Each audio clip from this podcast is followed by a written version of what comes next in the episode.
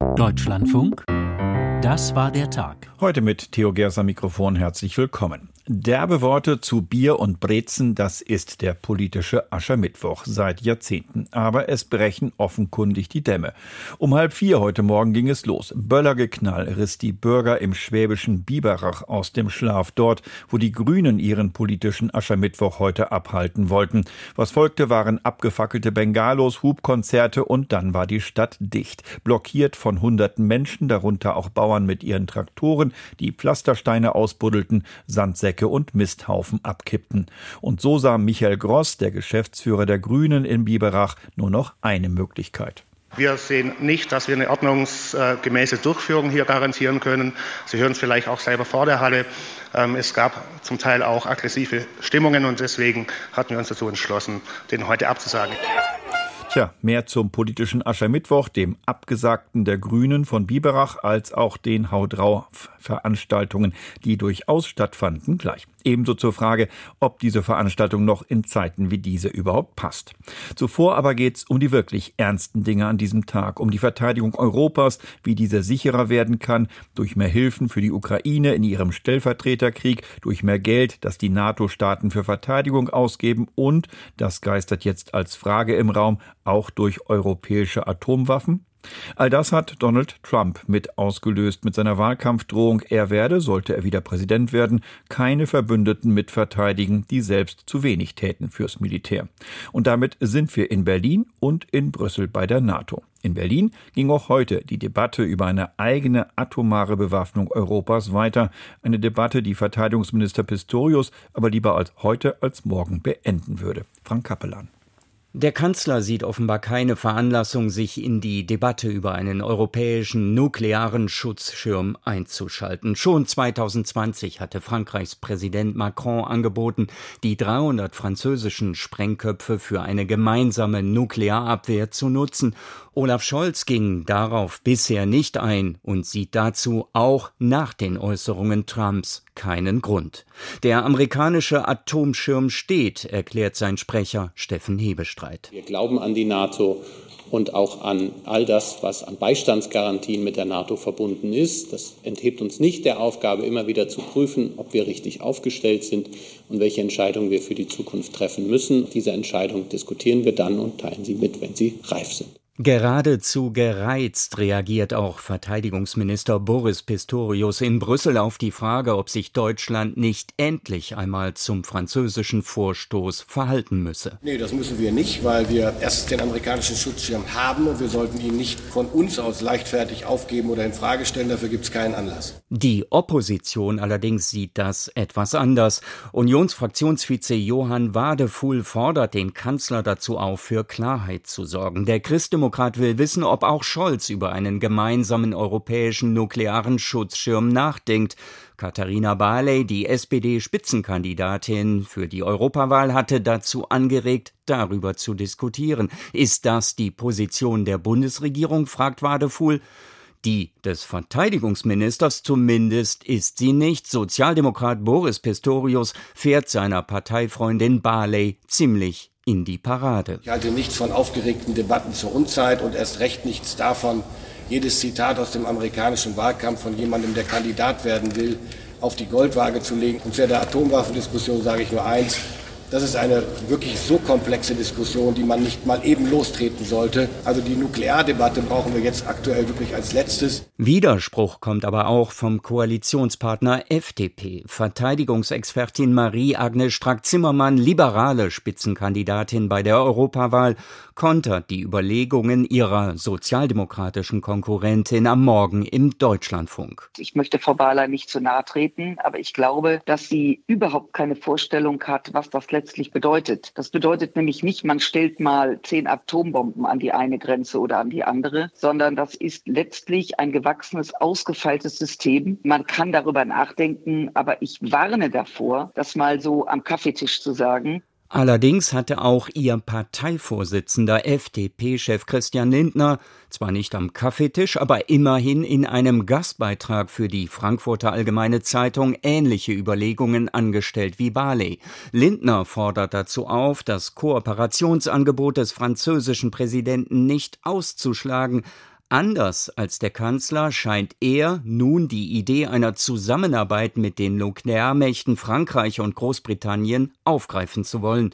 Allerdings stellt der Finanzminister auch die Frage nach den Kosten und gegenüber unserem Sender meint auch CDU-Außenexperte Rodrich Kiesewetter, dieser Aspekt müsse beachtet werden. Das bedeutet, dass wir viel mehr Anstrengungen leisten müssen, um so etwas zu finanzieren. Deswegen gilt es darum, das nicht herbeizureden, sondern deutlich zu machen, dass auch die Amerikaner einen Mehrwert in einer engen Kooperation mit Europa haben. Am Ende bleibt wohl nur das Prinzip Hoffnung. Die Hoffnung, dass ein Demokrat im Weißen Haus bleiben wird oder aber dass Donald Trump Europa doch nicht so fallen lassen wird, wie er es im Wahlkampf gerade angekündigt hat. Wie heiß wird die Suppe am Ende gegessen, die Donald Trump androht zu kochen, wenn er Präsident werden sollte, Frank Capellan berichtete. Und mit dieser derzeit vor allem in Deutschland geführten Debatte über eine Atombewaffnung Europas im Gepäck flog Boris Pistorius heute zum Treffen der NATO-Verteidigungsminister nach Brüssel. Da ging es aber um aktuell drängendere Probleme. Die Frage, wie viel Unterstützung kann weiter der Ukraine gegeben werden. Aber es gab auch Erfolgsmeldungen. Aus Brüssel Peter Kapern.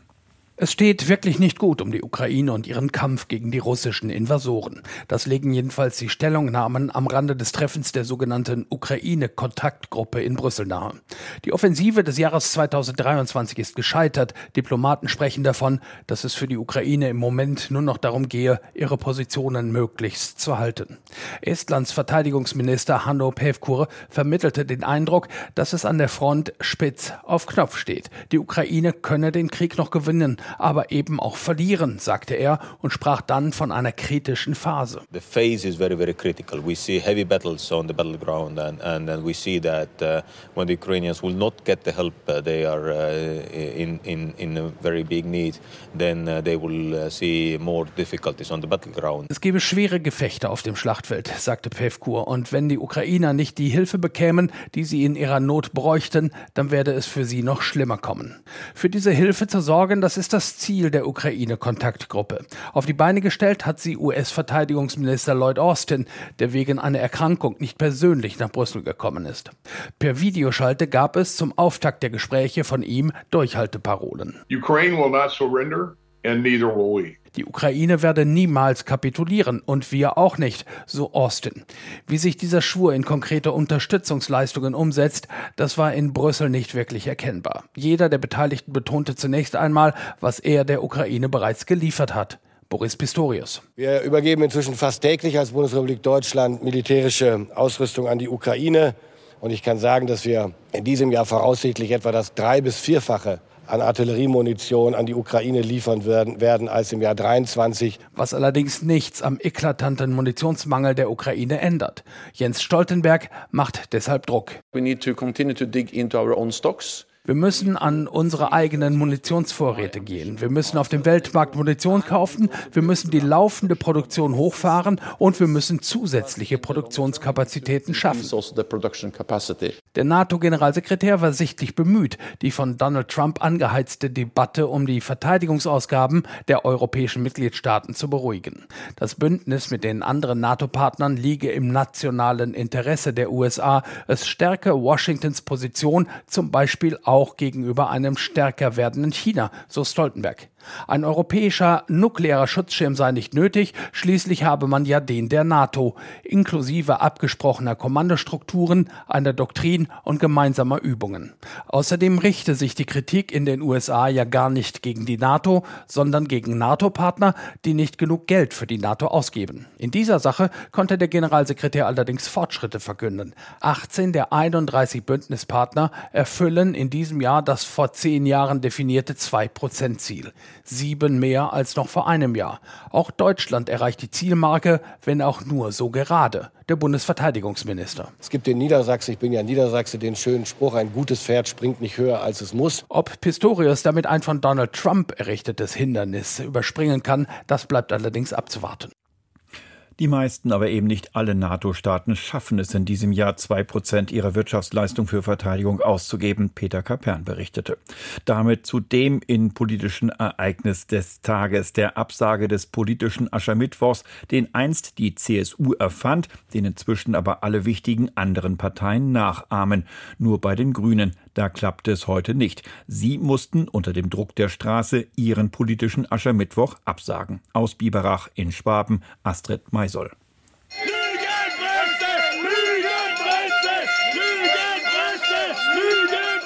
Als aufgeheizt und aggressiv beschreiben die Beobachter die Szenen vor der Biberacher Stadthalle. Schon der Weg dahin war kaum möglich, die Stadt verstopft. Vor der Halle hatten sich Traktoren versammelt. Die Landwirte sind wütend. Einige erzählen uns, warum sie hier sind. Weil es einfach in Deutschland nicht mehr geht. Die ganze Politik ist im Arsch. Mir wird nur noch geschröpft und Zeug. Was die Regierung mit den Landwirten, mit der Bevölkerung äh, vorhat und zu viel Geld fließt ins Ausland und uns im Bürger zieht man es aus der Tasche. Also wir haben da massive Wettbewerbsverzerrungen und ich sage mal, wir als kleine Landwirte können das nicht mehr schultern. Am Ende des Tages, wir sind alle Verbraucher. Und äh, das, was da momentan alles schief läuft, betrifft uns nicht nur als Landwirt, sondern am Ende des Tages auch als Verbraucher. Doch bei Argumenten bleibt es nicht. Die Stimmung wird angespannter. Baden-Württembergs Wissenschaftsministerin Petra Olschowski schafft es trotz der Blockaden doch noch durchs Gedränge in die Halle. Es ist schon kompliziert, hier in so einer Halle zu sitzen, zu spüren, draußen steigt die Aggressivität und die Stimmung an. Man ist so in so einem Zwei-Welten-Prinzip und weiß nicht ganz genau, äh, was einen da erwartet. Die Polizei bestätigt später, Polizisten wurden draußen angegriffen. Sven Franken vom Polizeipräsidium Ulm. Es kam leider auch äh, im Vorfeld heute Morgen und am Vormittag äh, zu aggressiven Protestaktionen, auch zu aggressiven Verhalten gegen Polizeibeamten. Also es wurden Gegenstände auf Polizeibeamte und auf Polizeifahrzeuge geworfen. Die Polizei wehrte sich mit Pfefferspray und Schlagstöcken. Ein Fahrzeug wurde beschädigt, eine Person festgenommen. Mehrere Polizisten wurden leicht verletzt. Polizei und Grüne sagen nach Absprache schließlich den politischen Aschermittwoch ab. Eigentlich hätte hier Cem Özdemir, der Bundeslandwirtschaftsminister, sprechen sollen, der auch in den vergangenen Wochen bei seinen Besuchen im Land von lautstarken Bauernprotesten begrüßt wurde. Ja, ich bedauere das sehr, dass die äh, Veranstaltung in der Stadthalle, äh, der politische Aschermittwoch, jetzt so nicht stattfinden konnte. Und Özdemir stellt in Frage, wer hier eigentlich gewaltvoll demonstriert hat. Das sind nicht die Bauern, das ist nicht die Landwirtschaft. Ähm, man konnte an den Kennzeichen ja sehen, dass viele gar nicht aus dem Flecke waren, gar nicht von hier waren, äh, sondern von außerhalb. Die grüne Politgröße Jürgen Trittin, die auch zu Gast auf dem politischen Aschermittwoch sein sollte, bewertet die Absage als eine Niederlage für die Demokratie.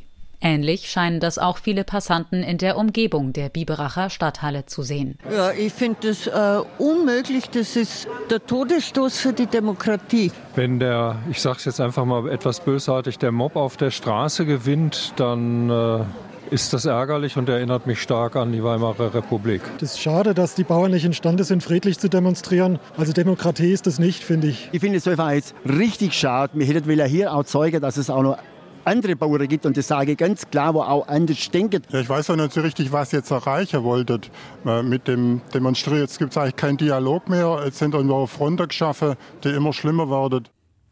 Stimmen zum Abbruch oder zur Absage des Grünen politischen Aschermittwochs in Biberach gesammelt von Astrid Maisol. Während also die Grünen in Biberach ihren Aschermittwoch abblasen mussten, gab es in Passau das gewohnte Haut drauf Spektakel der CSU mit Defiliermarsch, Bier und Brezen, kurzum mit allem, für das der Aschermittwoch nun mal steht. Und deutlich kleiner, auch wie gewohnt, die Versuche der politischen Konkurrenz, ein bisschen von der Aufmerksamkeit, die die CSU bekommt, auch auf ihre Veranstaltungen zu lenken. Tobias Krone fasst den den politischen Aschermittwoch in Bayern zusammen. Es sollte kein Ampel-Bashing geben, hat Manfred Weber vor dem politischen Aschermittwoch seiner CSU erklärt. Offenbar hatte der Europapolitiker das auf seine eigene Rede bezogen, denn Parteichef Markus Söder ging bei seiner Rede in der Dreiländerhalle Passau nicht gerade zimperlich mit der Bundesregierung ins Gericht. Ihr hattet eure Chance. Es ist vorbei. Macht den Weg frei. Es braucht Neuwahl. Die Ampel muss weg, liebe Freundinnen und Freunde. Die Regierung aus SPD, Grünen und FDP habe kein Vertrauen mehr bei den Bürgerinnen und Bürgern. Markus Söder ging vor allem die Grünen an. Grün sei out. Die CSU wolle kein Schwarz-Grün. Und das war auch eine Ansage an den Chef der Schwesterpartei CDU, Friedrich Merz, der eine mögliche schwarz-grüne Koalition im Bund ins Gespräch gebracht hatte. Söder befand in seiner Rede, die Ampelparteien arbeiteten gegen den Süden. Fördermittel flössen jetzt seiner Meinung nach von Süden nach Norden und auch das neue Wahlrecht zum Nachteil der bayerischen CSU sei eine Ampelsauerei. Für Unmut in Berlin sorgte eine Aussage Söders zur Umweltpolitik. Umweltministerin Steffi Lemke von den Grünen verglich er mit der DDR-Ministerin für Volksbildung Margot Honecker. Steffi Lemke stellte am Nachmittag in einer schriftlichen Mitteilung klar, sie sei 1989 gegen das DDR-Regime auf die Straße gegangen und halte den Vergleich für ebenso geschichtsvergessen wie grenzüberschreitend. Kritik von Söder erntete auch der bayerische Wirtschaftsminister von den Freien Wählern, Hubert Aiwanger, dafür, dass er derzeit auf sehr vielen Bauerndemos unterwegs sei. Auch ich gebe gern den Rat. Arbeiten ist besser als Demo-Hopping. Ministrieren geht vom Demonstrieren, liebe Freundinnen und Freunde. Der Ton in der bayerischen Koalition wird rauer. Die Europawahlen stehen bevor. Aiwanger selbst polemisierte heute in einer langen Rede in Deggendorf gegen die Ampelregierung und die in seinen Augen verbots- und leistungsfeindliche Politik der Ampelregierung. Etwa mit diesem Beispiel. Wenn Ihnen die Eltern sagen, schau, dass du ein gutes Zeugnis hast, schau, dass du einen guten Beruf kriegst, dann werden nicht wenige Kinder antworten, ist doch mir egal, das Bürgergeld kriege ich ja so. So Aiwanger. Die Hauptrede der SPD hielt in Vilshofen Parteichef Lars Klingbeil aus Niedersachsen mit ein paar Spitzen gegen Markus Söder, den er als Politiksimulanten bezeichnete. Doch Söder, so Klingbeil, sei nicht das Problem dieser Demokratie. Das Problem seien die Rechtsextremen, die mit der Remigration nichts anderes als die Deportation von Millionen von Menschen aus Deutschland forderten. Wir passen auf euch auf. Dieses Signal gibt die deutsche Sozialdemokratie, liebe Freundinnen und Freunde. Bei den Grünen in Landshut trat Parteichef Omid Nuripur auf. In der Haltung eines Stand-up-Comedians sprach Nuripur über einen gemeinsamen Talkshow-Auftritt mit Hubert Aiwanger. Eine Talkshow gewütet, vor der Talkshow super nett, freundlich, lammfromm. Nach der Talkshow super nett, freundlich, lammfromm. Ich fragte danach völlig wird, Herr Aiwanger, das, das da drin, was war das denn? Sag, das war mein Bruder. So, also, zu Gast beim politischen Aschermittwoch der AfD in Osterhofen war unter anderem Birgit Bessin, Spitzenkandidatin aus Brandenburg, wo im September gewählt wird. Bessin begrüßte unter anderem vermeintliche Spitzel am Livestream, eine Anspielung an den Verfassungsschutz und auch an die Korrektivrecherche zum Geheimtreffen Rechtsextremer in Potsdam.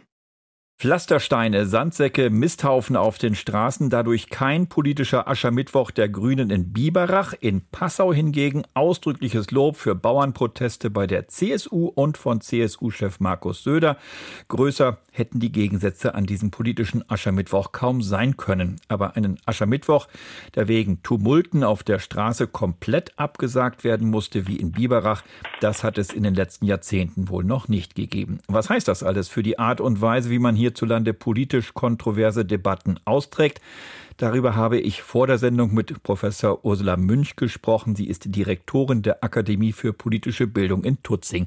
Guten Abend, Frau Münch. Guten Abend, Herr Geers. Frau Münch, blicken wir auf Biberach. Man könnte aber auch genauso auf Schlüttsiel in Schleswig-Holstein blicken, wo Anfang Januar Robert Habeck nicht von der Fähre gehen konnte. Brechen da gerade die Dämme? Also zumindest bei einzelnen Beteiligten scheinen sie tatsächlich zu brechen. Ja, das kann man jetzt nicht den Bauern, den Landwirten insgesamt anlasten, also denen, die auch ansonsten protestieren. Aber da wissen anscheinend ein paar nicht mehr zu unterscheiden. Was ist zulässige Meinungsäußerung? Was ist zulässiger Protest? Und wo geht es tatsächlich zu weit? Weil man denjenigen, gegen die man ist, das wegnimmt, was man ja selbst für sich in Anspruch nimmt, nämlich reden zu dürfen, gehört zu werden. Also das ist tatsächlich eine Form der Radikalisierung, die ich jetzt wie gesagt nicht der Mehrheit der Protestierenden bei den Landwirten zuschreibe, aber da ist eine kleine Minderheit, eine Radikale, die sich da offensichtlich anheizen und aufpeitschen lässt und die auch vor Gewalt nicht zurückschreckt. Worauf führen Sie das zurück, dass die plötzlich so einen Einfluss haben und zum Beispiel es schaffen, dass ganze Veranstaltungen wie eben der Aschermittwoch der Grünen in Biberach abgeblasen werden muss? Ja, da ist schon eine Grundstimmung vorhanden. Man fühlt sich vor allem im Recht. Man glaubt, dass das wirklich legitimer Protest sei. Man redet sich in so Widerstandsfantasien hinein nach dem Motto, die da oben in Berlin, die machen alles falsch und unsere politischen Einreden helfen nicht und unsere verbalen Proteste und jetzt haben wir das Recht auf Widerstand. Und das ist natürlich Unfug. Da interpretiert jemand das Grundgesetz komplett falsch. Das ist nicht verfassungskonform. Aber wie kommen die dazu? Die fühlen sich dann tatsächlich natürlich auch bestärkt. Also ich meine, wir wissen alle, alle, dass es Politiker vor allem gibt, sei es auch der Freien Wähler, sei es vor allem der AfD, die diesen Unmut anheizen und die auch im Grunde so den Eindruck bei diesen Demonstranten wecken, dass sie tatsächlich diese Schranken und diese Grenzen überschreiten dürfen. Dann reden wir mal über die Politiker und wie sie ihre Reden heutzutage halten und blicken mal auf diesen politischen Aschermittwoch. Bisher hat man ja immer gesagt, Aschermittwoch ist Aschermittwoch, also bloß nicht was da gesagt und gepoltert wird, auf die Goldwaage legen. Das ist deftige, bierselige Folklore, geht aber vorbei, so wie Karneval im Rheinland auch irgendwann vorbei ist. Sprich, man weiß vorher und auch hinterher, war ja nicht so ernst gemeint. Hat sich das verändert? Also ich würde sagen, dass es insgesamt nach wie vor diese Regel gilt, dass man tatsächlich beim Aschermittwoch auch mal übertreiben darf, überziehen darf. Das Schwierige ist jetzt eben nur, dass wir in so einer Grundstimmung sind und dass es eben einzelne ja, Demonstranten, über die wir gerade gesprochen haben, dass es die gibt, die dieses Übertreiben begierig aufsaugen und die sich dann im Grunde ja bestätigt fühlen. Und das ist das Schwierige dran, wenn wir hören, wie Markus Söder über die nicht abgeschlossenen Ausbildungen und Studiengänge herzieht, vor allem von Grünen oder von SPD-Politikern, seinen Hund ins Feld führt, seinen eigenen, der habe quasi einen besseren Bildungsstatus als diese Politiker. Wenn wir dann Plakate sehen in Biberach gegen die Grünen, wo dann solche Motive aufgegriffen werden, dann schaukelt sich das gegenseitig hoch. Und jetzt ist natürlich die Frage, wem legt man das zu Last? Ist das im Grunde dann schon vom CSU-Vorsitzenden ist es verwerflich, im Grunde diesen Jargon und diese Zuspitzung, diese völlige Übertreibung weiterhin zu pflegen, müsste er vorsichtiger sein, weil es eventuell missbraucht werden kann. Äh, ja, das ist eine Geschmacksfrage, wie man die entscheidet, aber man sieht, also da ist man ganz schnell am Abgrund. Sie sagen Geschmacksfrage, Frau Münch. Die Frage ist ja, ob sich nicht doch etwas verändert hat. Und die Frage schließt sich dann an, ob solche Reden vielleicht heute noch zeitgemäß sind.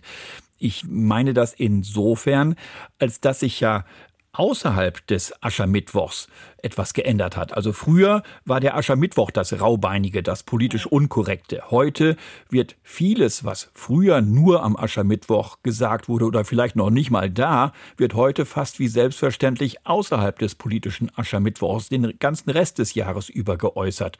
Und dann kommt der politische Aschermittwoch, man hat im Kopf, das war früher der Haut drauf Tag, um es mal so zu sagen. Und jetzt muss ich auf das, was schon im Rest des Jahres zu beobachten ist, am Aschermittwoch noch einen drauflegen. Da gebe ich Ihnen recht. Das ist im Grunde ein Mechanismus und eine Eskalation, wie wir es ja auch in den digitalen Netzwerken beobachten. Also, dass man im Grunde immer noch, um mehr Aufmerksamkeit oder um überhaupt Aufmerksamkeit zu bekommen, nochmal eins oben drauflegt und gleichzeitig hören wir uns an und müssen uns von extremistischen Parteien oder auch extremistisch gesonnenen Bürgern Bürgern erzählen lassen, dass man in diesem Land ja nicht alles sagen dürfe. Das passt natürlich überhaupt nicht zusammen. Also ich gebe Ihnen recht, ja, da muss man die Sorge haben, dass sich dann insgesamt etwas verschiebt und zwar das ganze Jahr hindurch, weil man im Grunde die Aufmerksamkeit für sich gewinnen will und weil man dem politischen Gegner schaden möchte. Jetzt muss man aber gleichzeitig dann vielleicht auch wieder, um es dann auch ein bisschen zurechtzurücken, dann auch feststellen, dass zum Beispiel die CSU oder ja auch auch sogar die Freien Wähler dann in Niederbayern, dass man sich dann schon auch ganz klar abgegrenzt hat von den tatsächlichen Extremisten, dass auch Markus Söder mal zum Ausdruck gebracht hat, dass die Grünen zwar der politische Gegner sind, aber die AfD der Gegner im Sinne des offensichtlichen Feinds der Demokratie. Also man hat es schon im Grunde dann auch versucht einzubetten und man hat für diejenigen, die genau hingehört haben, schon diesen Unterschied hergestellt. Aber da muss man eben tatsächlich hinhören. Also insofern, ja, da werden mir inzwischen auch allzu schnell Grenzbereiche überschritten und im Grunde auch die Leute insgesamt, Menschen, die entsprechend eingestellt sind, fühlen sich womöglich ermutigt, ja, erstens auch so zu reden, auch so zu schwadronieren und eventuell auch womöglich dann entsprechende Taten folgen zu lassen. Frau Münch, letzte Frage und die Bitte um eine kurze Antwort. Wenn sich das teilweise so aufschaukelt über das Jahr über und dann kommt der Aschermittwoch noch oben drauf, gibt es da auch eine Chance, das wieder einzufangen, wieder abzurüsten? Das haben wir heute auch beobachtet. Ja, die gibt es, dass man nämlich benennt, was wollen wir eigentlich?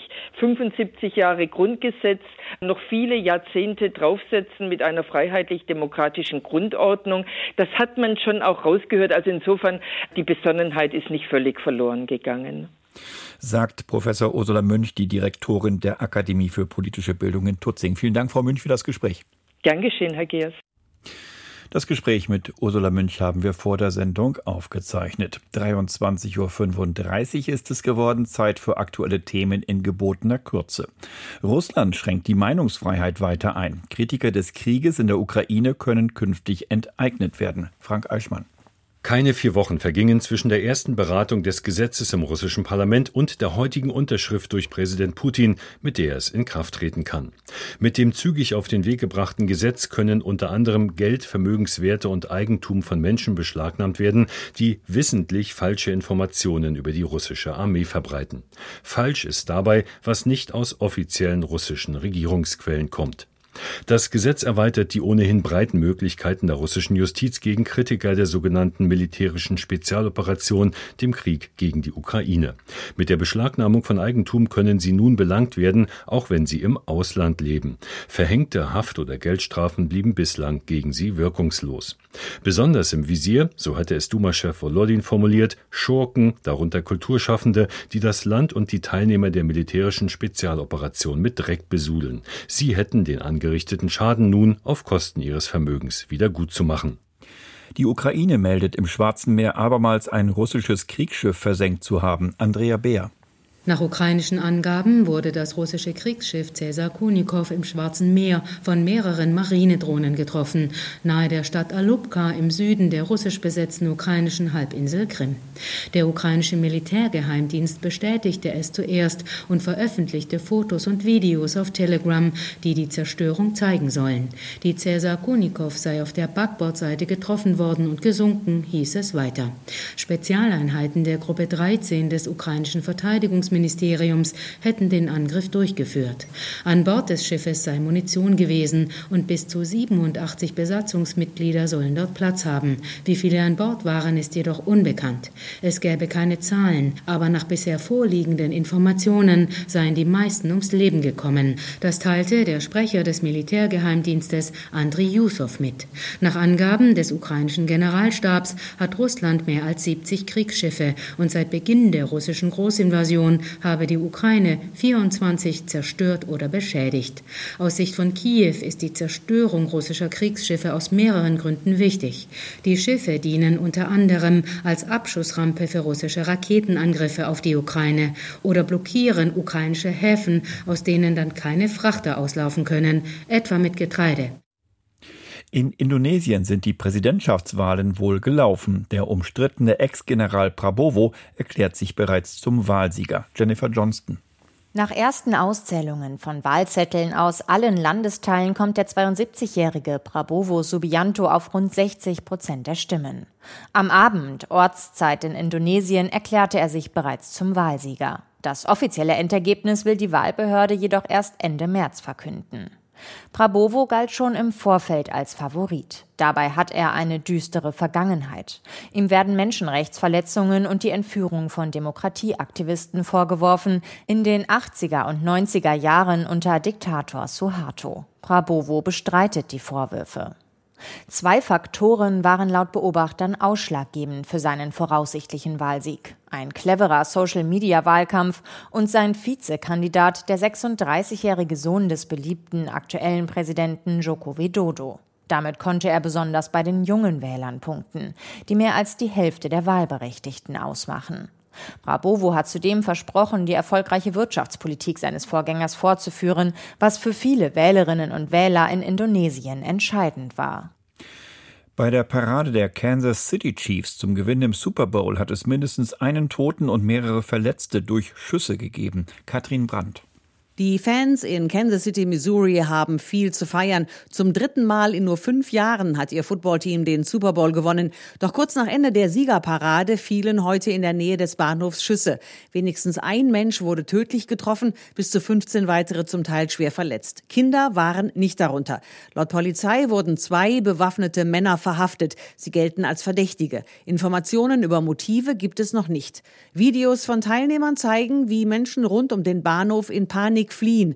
Die Spieler und Trainer waren, als die Schüsse fielen, schon wieder unterwegs in Richtung Stadion. Auf Bildern der NFL ist zu sehen, wie Quarterback Patrick Mahomes und Kollegen sich im Konfettiregen von den Fans feiern ließen. Sie waren in roten Doppeldeckerbussen unter großem Jubel durch die Stadt gerollt. Zigtausende, wenn nicht sogar Hunderttausende Menschen säumten die Straßen. Taylor Swift, die Freundin von Spieler Travis Kelsey, war nicht dabei. Sie ist wieder auf Tour.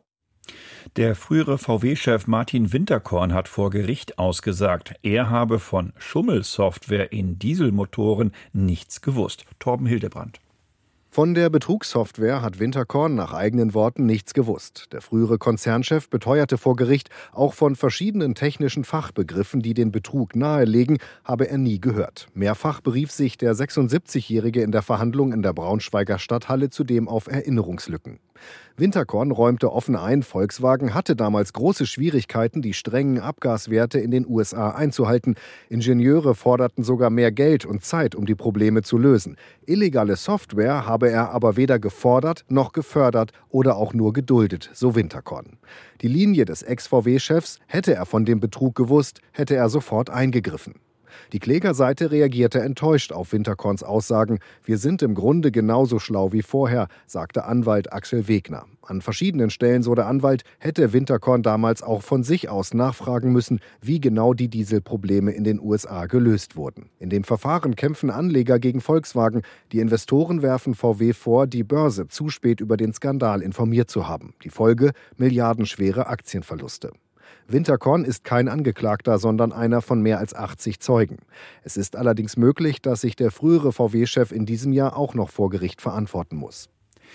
Die Börse in Frankfurt gibt sich weiter unbeeindruckt von den mauen Konjunkturaussichten hierzulande. Konstantin Röse. Das ging ziemlich schnell. Ein Tag nachdem Anleger sich noch enttäuscht von der hartnäckigen Inflation in den USA gezeigt haben, ging es am Aktienmarkt heute wieder aufwärts. An der Börse haben sich scheinbar viele damit abgefunden, dass die Leitzinsen der Notenbanken später sinken als gedacht. Die Folgen hoher Zinsen sind dafür umso sichtbarer, besonders in Deutschland.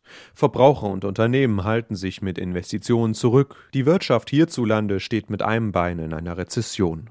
Die Bundesregierung hat deshalb ihre Konjunkturprognose nach unten korrigiert. Für das laufende Jahr erwartet Wirtschaftsminister Habeck nur noch ein Plus von 0,2 Prozent. Bislang ging er noch von 1,3 Prozent aus. Aussichten, die auch ThyssenKrupp zu schaffen machen. Der Industriekonzern senkte nach Einbußen im Stahlgeschäft seine Umsatz- und Gewinnprognose. Anleger waren enttäuscht und schickten ThyssenKrupp-Aktien auf Talfahrt. Papiere verloren rund 11 Prozent. Deutlich besser lief es für Essenslieferant Delivery Hero. Investoren sorgen sich, ob der Konzern Verbindlichkeiten rechtzeitig zahlen kann, also genügend Geld in der Kasse hat. Diese Bedenken versuchte Delivery Hero heute auszuräumen und präsentierte neue Zahlen.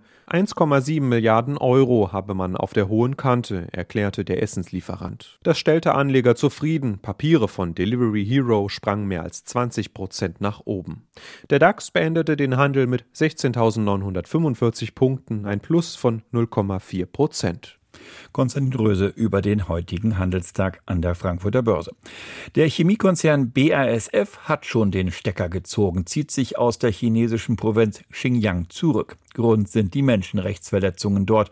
Und mit diesem Rückzug wächst nun der Druck, auch auf andere deutsche Unternehmen dem zu folgen. VW steht da an erster Stelle, zumal es seit heute neue Vorwürfe gibt, dass beim, v, dass beim Bau einer Teststrecke Zwangsarbeiter eingesetzt wurden. Steffen Wurzel beleuchtet das Ganze. Volkswagen stehe in intensivem Austausch mit seinem chinesischen Joint Venture Partner SAIC, erklärte der DAX-Konzern in Wolfsburg. Und für die künftige Ausrichtung der Geschäftsaktivitäten Volkswagens in Xinjiang stünden verschiedene Szenarien zur Debatte. Mehrere Medien berichten, dass ein Rückzug von Volkswagen aus dem nordwestlichen Landesteil Chinas eines dieser Szenarien ist. Hintergrund sind neue Recherchen des Handelsblatts. Sie zeigen, dass beim Bau einer Autoteststrecke von Volkswagen in Xinjiang offensichtlich Zwangsarbeiter eingesetzt wurden. Und zwar von der staatlichen chinesischen Firma, die diese Teststrecke für Volkswagen und SAIC gebaut hat.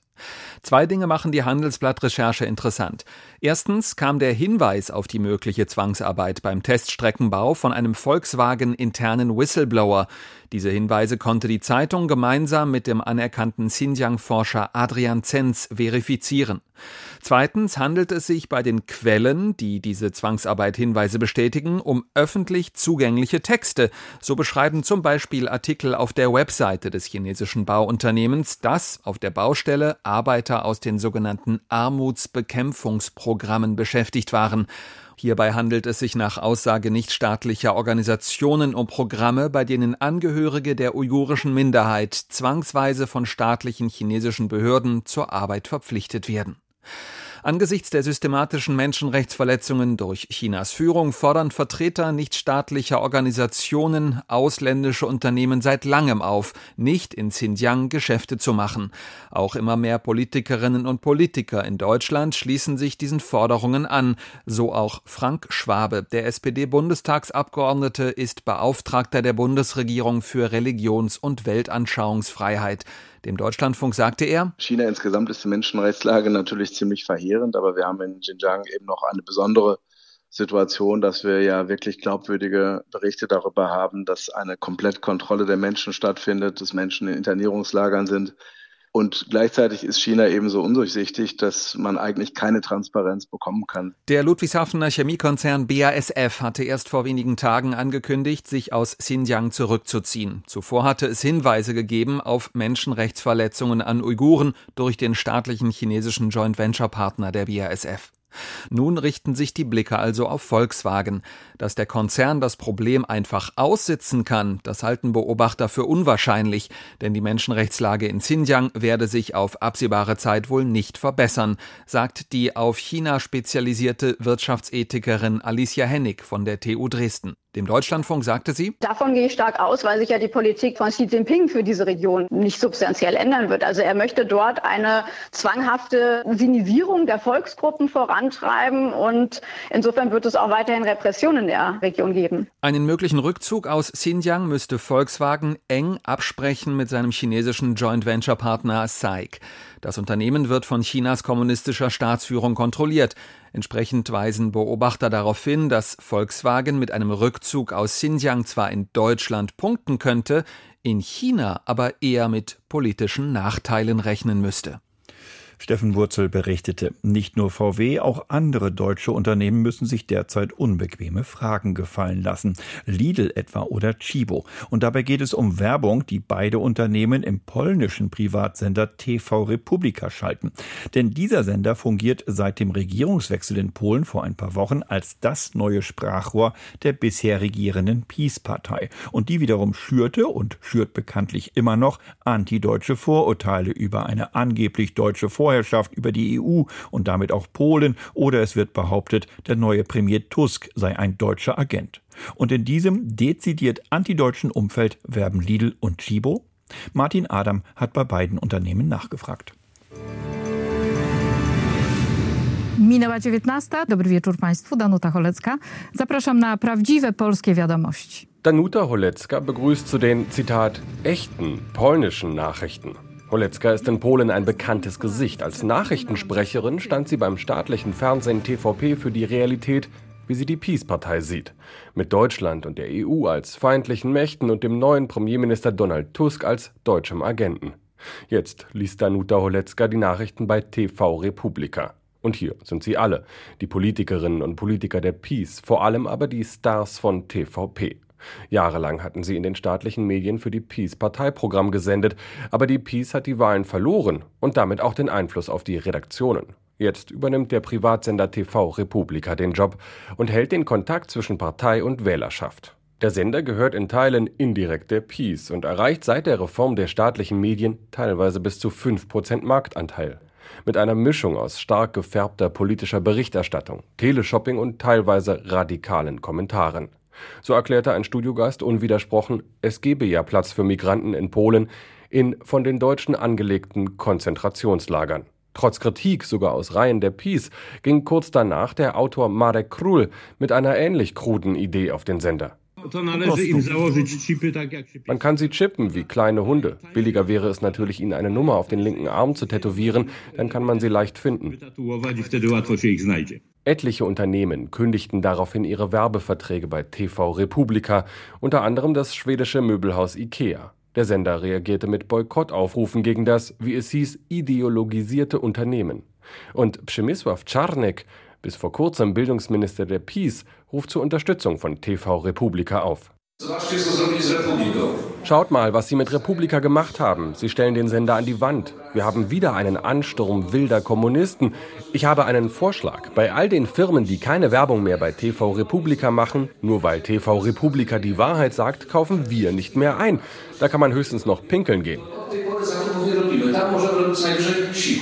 Aber TV Republika steht nicht ganz ohne Werbekunden da. Geblieben sind Unternehmen unter anderem aus Deutschland, Chibo und Lidl zum Beispiel.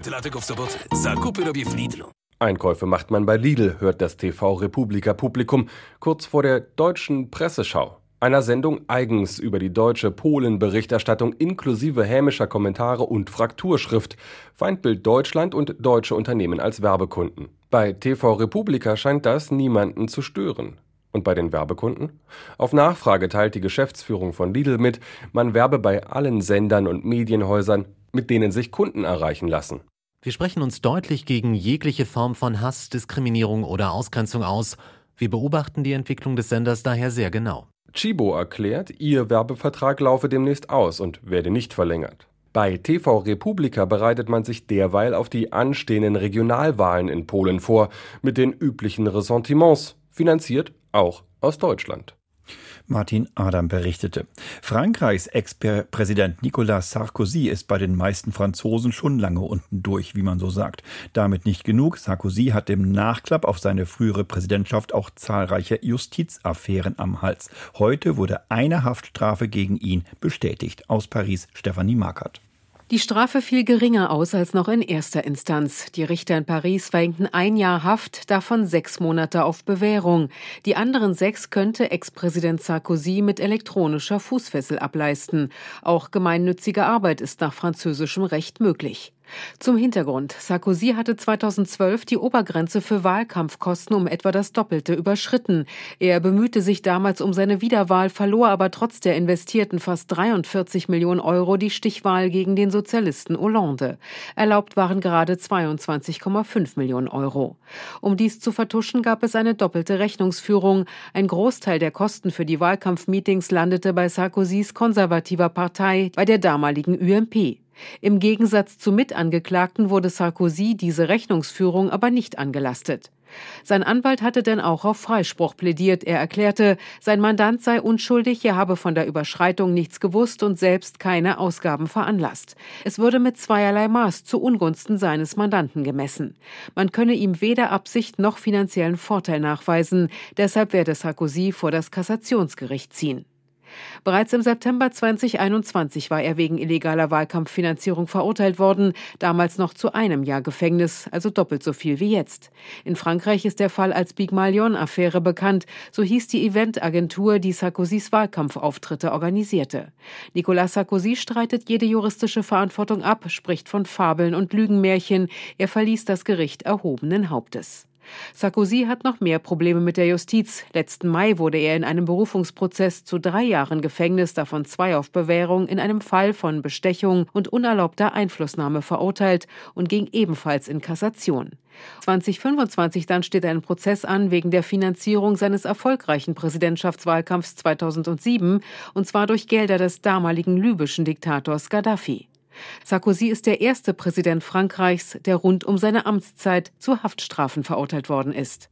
Stefanie Markert berichtete. 23.54 Uhr wird es Zeit für die Presseschau. Viktoria Reit hat die Zeitungskommentare ausgewertet. Robert Oschatz trägt sie vor.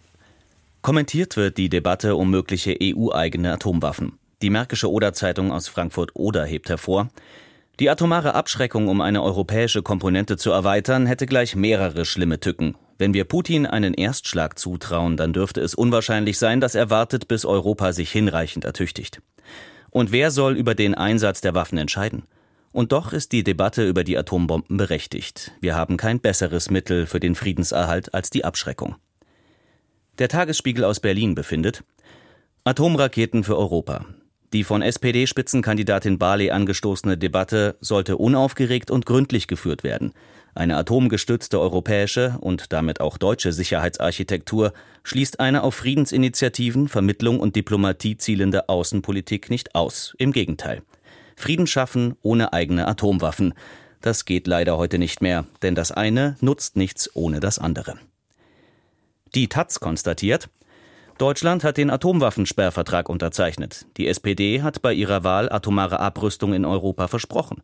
Wer jetzt über eine deutsche oder europäische Bombe schwadroniert, bricht das Recht und verspielt Vertrauen. Im schwäbischen Biberach wurde der politische Aschermittwoch der Grünen wegen teils aggressiver Proteste abgebrochen. Die Südwestpresse aus Ulm kommentiert, man fragt sich so langsam, was die Bauern und mögliche Trittbrettfahrer eigentlich antreibt. Wenn Ihr Protest nicht zur Initialzündung größerer Eskalationen werden soll, müssen Sie spätestens jetzt vom Traktor steigen und weniger kraftstrotzende Formen der Auseinandersetzung suchen.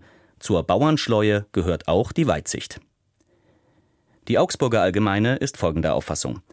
Jetzt ist dringend Mäßigung nötig auf beiden Seiten. Hilfreich wäre es dabei, wenn die Ampel nicht noch Öl ins Feuer gießen würde, wo der Ärger um die Streichung der Dieselsubventionen noch schwelt. Mit dem geplanten Verbot von Anbindestellen überzieht Agrarminister Cem Özdemir jedoch auf Kosten der Bauern.